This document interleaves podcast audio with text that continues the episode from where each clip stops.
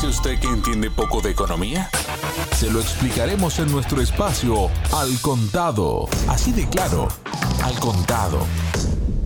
Hola, bienvenidos. Les habla Javier Benítez. Y uno de los titulares con los que nos encontramos, por ejemplo, en el periódico El Economista de España, habla de el golpe bajo argelino, pedidos parados y cobros en el aire, y esto no es más que una consecuencia de la ruptura del acuerdo de amistad de parte de Argelia con España, que había sido firmada en el año 2002, a causa de la política exterior respecto al Sáhara Occidental, el volantazo ese que ha dado el gobierno de Pedro Sánchez y que ha causado un gran malestar en Argelia y tiene una de sus consecuencias en esta ruptura de este acuerdo de amistad que puede ser que empeore la economía española. En este sentido, han iniciado, de acuerdo a informaciones, una ofensiva grandes países de la Unión Europea para suplir a España en Argelia.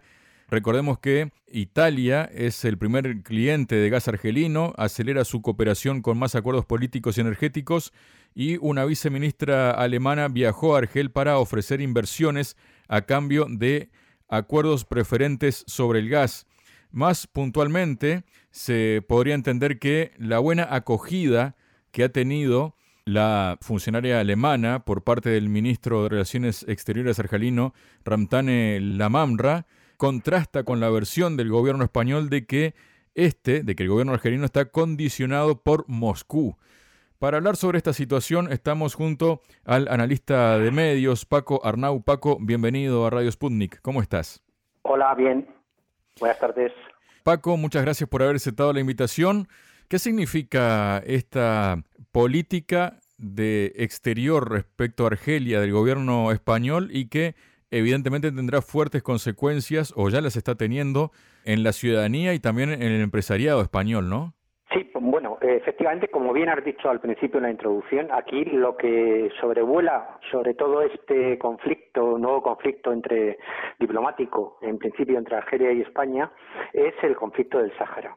Y aquí hay que decir que además Argelia tiene razón, y lo voy a decir claramente, porque aquí quien está incumpliendo el derecho internacional es España, es el gobierno español. El gobierno argelino, Argelia, lo que está haciendo en relación con el conflicto del Sahara es pedir lo que pide la mayoría, la inmensa mayoría de la comunidad internacional y las propias Naciones Unidas y sus resoluciones, ¿no?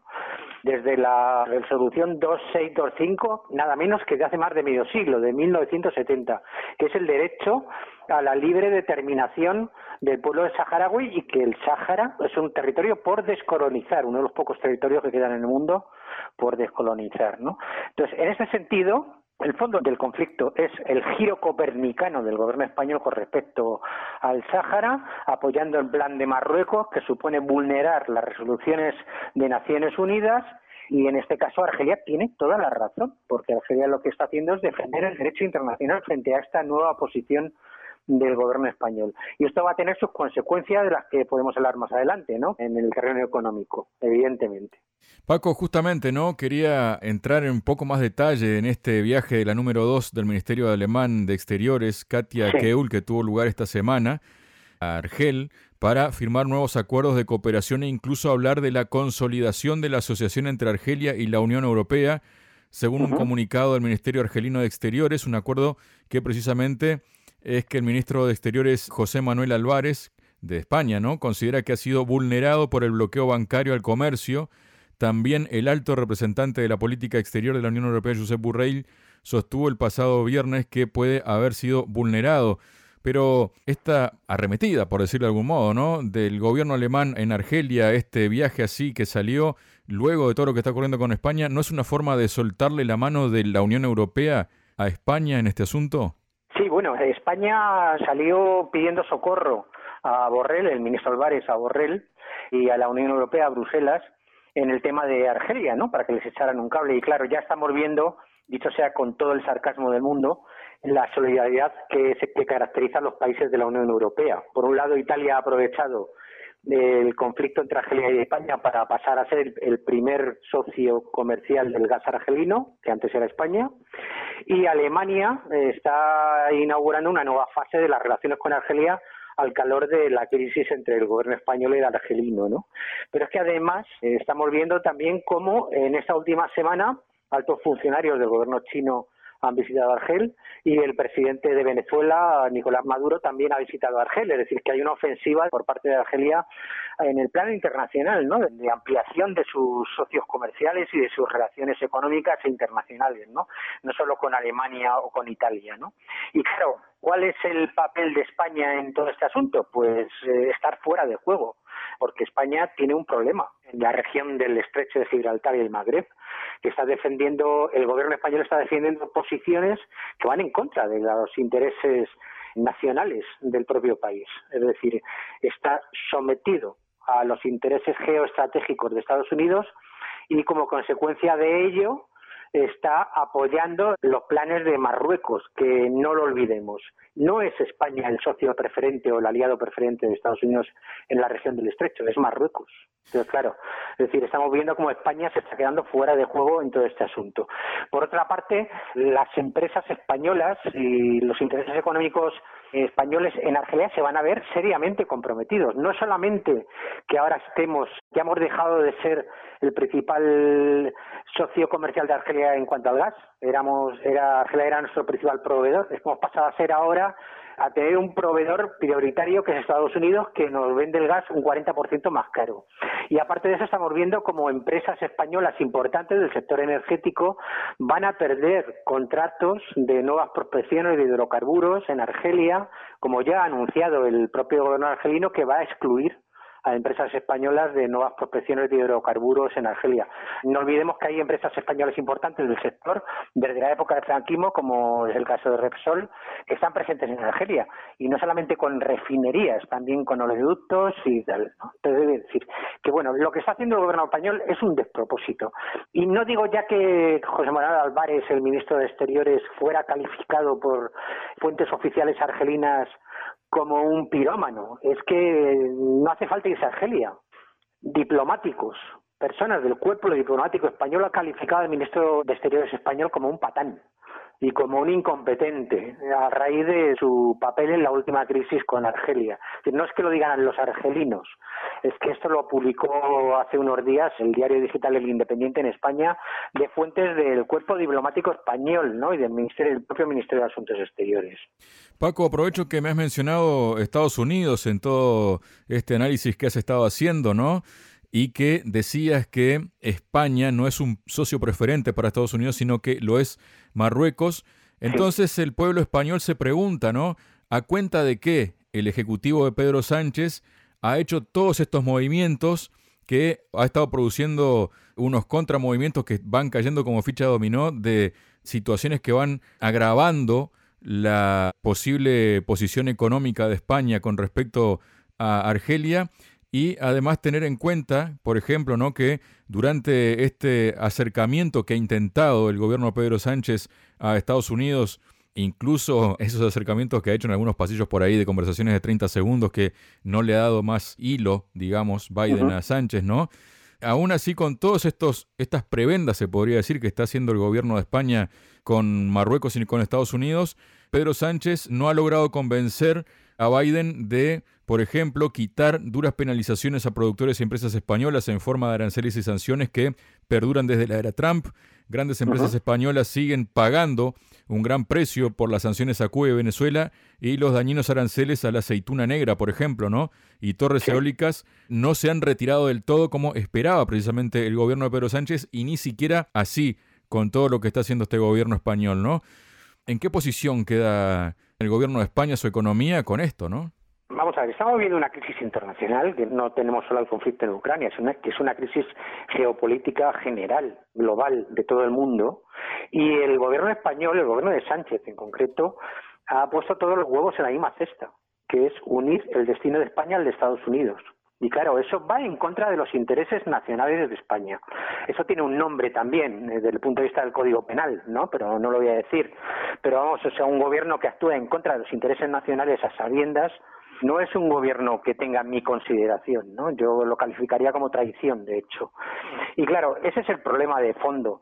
Y además, claro, todo esto tiene consecuencias, como con lo que decía de los aranceles de la época de Trump, ¿no? Es decir, que todo sigue igual, porque claro, el problema del gobierno de Sánchez, el gobierno del PSOE y Unidos Podemos, es que cuanto más te arrastras, menos te respetan. Y ese es el problema que tiene el gobierno español. Se dedica sistemáticamente a arrastrarse o a arrodillarse ante Estados Unidos y lo único que consigue es que Estados Unidos cada vez le respete menos, ¿no? Y cada vez tengan un papel más secundario en el plano internacional. Y claro, eso es dramático porque España en esta nueva era que se está abriendo, ¿no? De un mundo multipolar podría tener un papel fundamental de puente entre Europa y el mundo iberoamericano y entre Europa y el mundo árabe, ¿no? Claro, estamos renunciando, renunciando a tener una política exterior de primer orden, ¿no? De, protagonista en el mundo, ¿no? Entonces, claro, esto es lo que está pasando, ni más ni menos. España es ahora mismo el principal vasallo o el vasallo más aventajado de Estados Unidos en Europa. Y eso, en términos económicos, en términos de intereses de país, intereses de Estado no está revirtiendo en nada, todo lo contrario. Es decir, estamos viendo cómo la inflación es la más, una de las más altas de Europa y estamos viendo cómo estamos uniendo el destino de España a un país en plena decadencia como es Estados Unidos, donde la inflación también está desbocada, donde en las grandes ciudades hay verdaderas emergencias humanitarias, donde están llegando a importar leche maternizada de México, etcétera, etcétera, etcétera, ¿no? Entonces me parece un auténtico despropósito la política exterior del gobierno de Pedro Sánchez. Ha salido un artículo de la agencia Bloomberg, titulado La autosanción corporativa de Rusia hace que Estados Unidos tema un revés económico y dice que la invasión rusa de Ucrania impulsó a Estados Unidos, Reino Unido y la Unión Europea a desatar una serie de sanciones destinadas a castigar al gobierno de Vladimir Putin y presionarlo para que retire sus fuerzas, pero algunos funcionarios de la administración de Biden ahora expresan en privado su preocupación de que, en lugar de disuadir al Kremlin, como se pretendía, las sanciones exacerban la inflación, empeoran la inseguridad alimentaria acá parece que están abriendo los ojos, parece recién ahora, de todas las consecuencias que ha tenido, ¿no? Todo esto. Sí, eh, vamos a ver, claro, el otro día Biden echaba la culpa de la inflación a Rusia, ¿no? De la inflación en Estados Unidos, ¿no? Es decir, la culpa de la inflación en Estados Unidos la tiene la, la, la huida hacia adelante de Estados Unidos y el resto de sus socios o satélites, mejor dicho, europeos de sanciones a uno de sus principales proveedores energéticos. Claro, cuando tú estás sancionando a quien te da energía o cuando tú sancionas a quien te da pan, pues al final, ¿quién es el sancionado? El sancionado eres tú, no es Rusia, ¿no? Y entonces, claro, están comprobando, comprobando esa huida hacia adelante de las sanciones a Rusia, pues han, ha significado un fracaso, ¿no? Y porque además una de las estrategias de esta política de sanciones o de las tácticas de esta estrategia de sanciones hacia Rusia era que arrastrar al, conjunto de la comunidad internacional, pero están viendo cómo ahí también han fracasado, es decir, la comunidad internacional, es decir, la inmensa mayoría de los países del mundo que representan al 85% de la humanidad no están sancionando a Rusia y por otra parte están consiguiendo que la alianza estratégica entre Rusia y China se haga cada vez más fuerte, ¿no? Incluso ampliándose a otros países emergentes como es el caso de la India. Es decir, que es todo un despropósito también esta política de sanciones planteada por Estados Unidos y sus satélites, ¿no? Y están viendo las consecuencias. Y además están viendo las consecuencias también de su política hacia el régimen de Zelensky. Ayer, casi hace unas horas, pensaban que había que desgastar a, Rusia en una guerra larga en Ucrania, ¿no? Porque eso iba a desgastar a Rusia y iba a acabar con la economía rusa. Y hoy, unas horas después, ya están diciendo los mismos que una guerra larga favorece a Rusia, ¿no? ¿En qué quedamos? Yo creo que están dando palos de ciego y manotazos de ahogado, ¿no? Con una guerra que yo creo que ya dan por perdida, en el caso de Ucrania, y que muchos de los que eh, dopaban a Ucrania con más armas y mucho dinero, que no se sabe muy bien dónde acaba, el país más corrupto de Europa, no lo olvidemos, ahora están viendo cómo se derrumba en el frente, ¿no? Eh, a la hora de la verdad. Precisamente Paco, ¿no? Habla este artículo de Bloomberg que mientras que el presidente ucraniano Volodymyr Zelensky instó a las empresas estadounidenses a cesar sus operaciones en Rusia, y dijo en una sesión conjunta del Congreso que el mercado ruso estaba inundando con nuestra sangre. La administración Biden ha estado alentando cierto comercio, incluso para la agricultura, la medicina y telecomunicaciones. Por ejemplo, el gobierno de Estados Unidos está alentando silenciosamente, dice a las empresas agrícolas y navieras, a comprar y transportar más fertilizantes rusos, según personas familiarizadas con los esfuerzos, ya que los temores de sanciones han provocado una fuerte caída en los suministros, presionando los costos de los alimentos. Y hace un apunte ¿no? de la secretaria del Tesoro, Janet Yellen, quien ha dicho que se equivocó al creer el año pasado que las presiones inflacionarias pasarían. Uno de los resultados que se está viendo ahora está relacionado con el aumento de los precios debido a una autosanción inesperada, es decir, todas esas empresas estadounidenses que se fueron de Rusia. Y luego también está el hecho de que Alemania está invitando a sus 80 millones de habitantes a la austeridad energética, ¿no? El gobierno de Alemania lanzó su campaña denominada 80 millones unidos en el cambio energético, orientada a tratar de convertir a sus ciudadanos en ahorradores de energía, tanto en lo doméstico como en el ámbito laboral, y con un catálogo de trucos orientados a bajar el consumo. Y también por otro lado tenemos que un artículo publicado en el Express de Reino Unido que dice que el presidente francés ha sido acusado de traicionar a Ucrania ya que las últimas cifras mostraron que las importaciones francesas de gas desde Rusia se dispararon desde que comenzó la guerra. Aquí hay quienes siguen sin rechistar las órdenes de donde vengan y hay quienes hacen su juego también intentando no perjudicar, no darse un tiro en el pie, ¿no? Sí, en el primer caso tenemos a España, al gobierno español, que es un fiel servidor de su amo, de lo que diga Estados Unidos, aunque se acabe suicidando la economía, y por otra parte tenemos países como Francia o Alemania que lógicamente están mirando por sus intereses a medio y largo plazo, porque claro, no olvidemos una cosa, al centro de Europa y especialmente a Alemania le ha salvado el tiempo, el tiempo meteorológico. claro, si toda esta crisis ocurre en pleno invierno, no sé cómo estarían ahora los alemanes. Hay que apuntar igual, Paco, que justo ahora en estos días se ha cortado en un 40% el trasvase de gas desde Rusia a Alemania por el Nord Stream 1 por una cuestión de reparaciones, ¿no? Que esto también está haciendo temer a Alemania y Europa, ¿no? Eso también porque ha habido impagos y claro, parece que Gazprom y Rusia no está dispuesta ya a dar su brazo a torcer cuando con países que llevan una década sancionándole, claro, y es hasta cierto punto, o bueno, desde todo punto de vista, muy lógico. Pero claro, todo eso les está pasando en el mes de junio. Imaginemos lo que les pasa en diciembre o en enero, ¿no? Es decir, ¿cómo estaría Alemania ahora? ¿Con qué calentarían las casas? Tendrían que decidir entre optar entre calentar las casas o seguir manteniendo las fábricas abiertas. Es que todo esto ya lo dijeron los saudíes al principio de la crisis ucraniana, cuando Estados Unidos lanzó a la Unión Europea una política de sanciones que ni siquiera ellos mismos han aplicado. Es que el petróleo, el crudo y el gas ruso no se pueden sustituir. Entonces, claro, se pueden poner como se pongan, pero si al final sancionan a Rusia, lo que están provocando es escasez, pobreza, inflación en Europa y en Estados Unidos, más en Europa, ¿no? Porque es una región mucho más dependiente, energéticamente dependiente que Estados Unidos incluso, ¿no?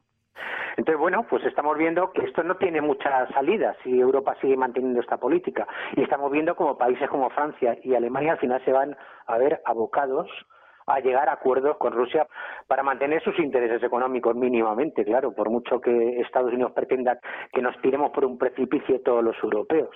Para cerrar, Paco, quiero mencionarte un hilo de tweet que ha publicado el profesor de historia de la Universidad de Yale, especializado en historia de Europa Central y Oriental y el Holocausto, Timothy Snyder, él escribió, Rusia planea matar de hambre a asiáticos y africanos para ganar su guerra en Europa. Este es un nuevo nivel de colonialismo y el último capítulo en la política del hambre. ¿Qué nos puedes comentar de esto? Bueno, lo que puedo comentar es que, claro, vamos a ver, los datos reales, no la realidad. Por un lado, están diciendo que no se puede exportar el grano ucraniano y que eso va a provocar una crisis alimentaria mundial. Y claro, resulta que todos los países fronterizos con Ucrania están, desde ahí están entrando armas, pero no puede salir grano. ¿no? A ver, que nos aclaren esto. Es un misterio, ¿no? Insondable. ¿Cómo pueden entrar armas por la frontera, pero no puede salir grano? Por otra parte, el Mar Negro, por el puerto de Odessa, que es el principal puerto del Mar Negro, no pueden salir barcos porque está minado. ¿Quién ha puesto las minas? Ucrania. ¿Quién ha dicho que quiten las minas y que no hay ningún problema? Tanto Turquía como Rusia han dicho quiten ustedes las minas y podrán seguir exportando petróleo. Y tres, Estados Unidos ha dicho a los países africanos en las pasadas semanas que no compren grano a Rusia. Y claro, al mismo tiempo están diciendo que va a haber una bruna y una crisis alimentaria mundial, una crisis alimentaria mundial que están provocando, claro, eso es una profecía autocumplida, ¿no? Que se dice. Muchas gracias, Paco. De nada, a vosotros.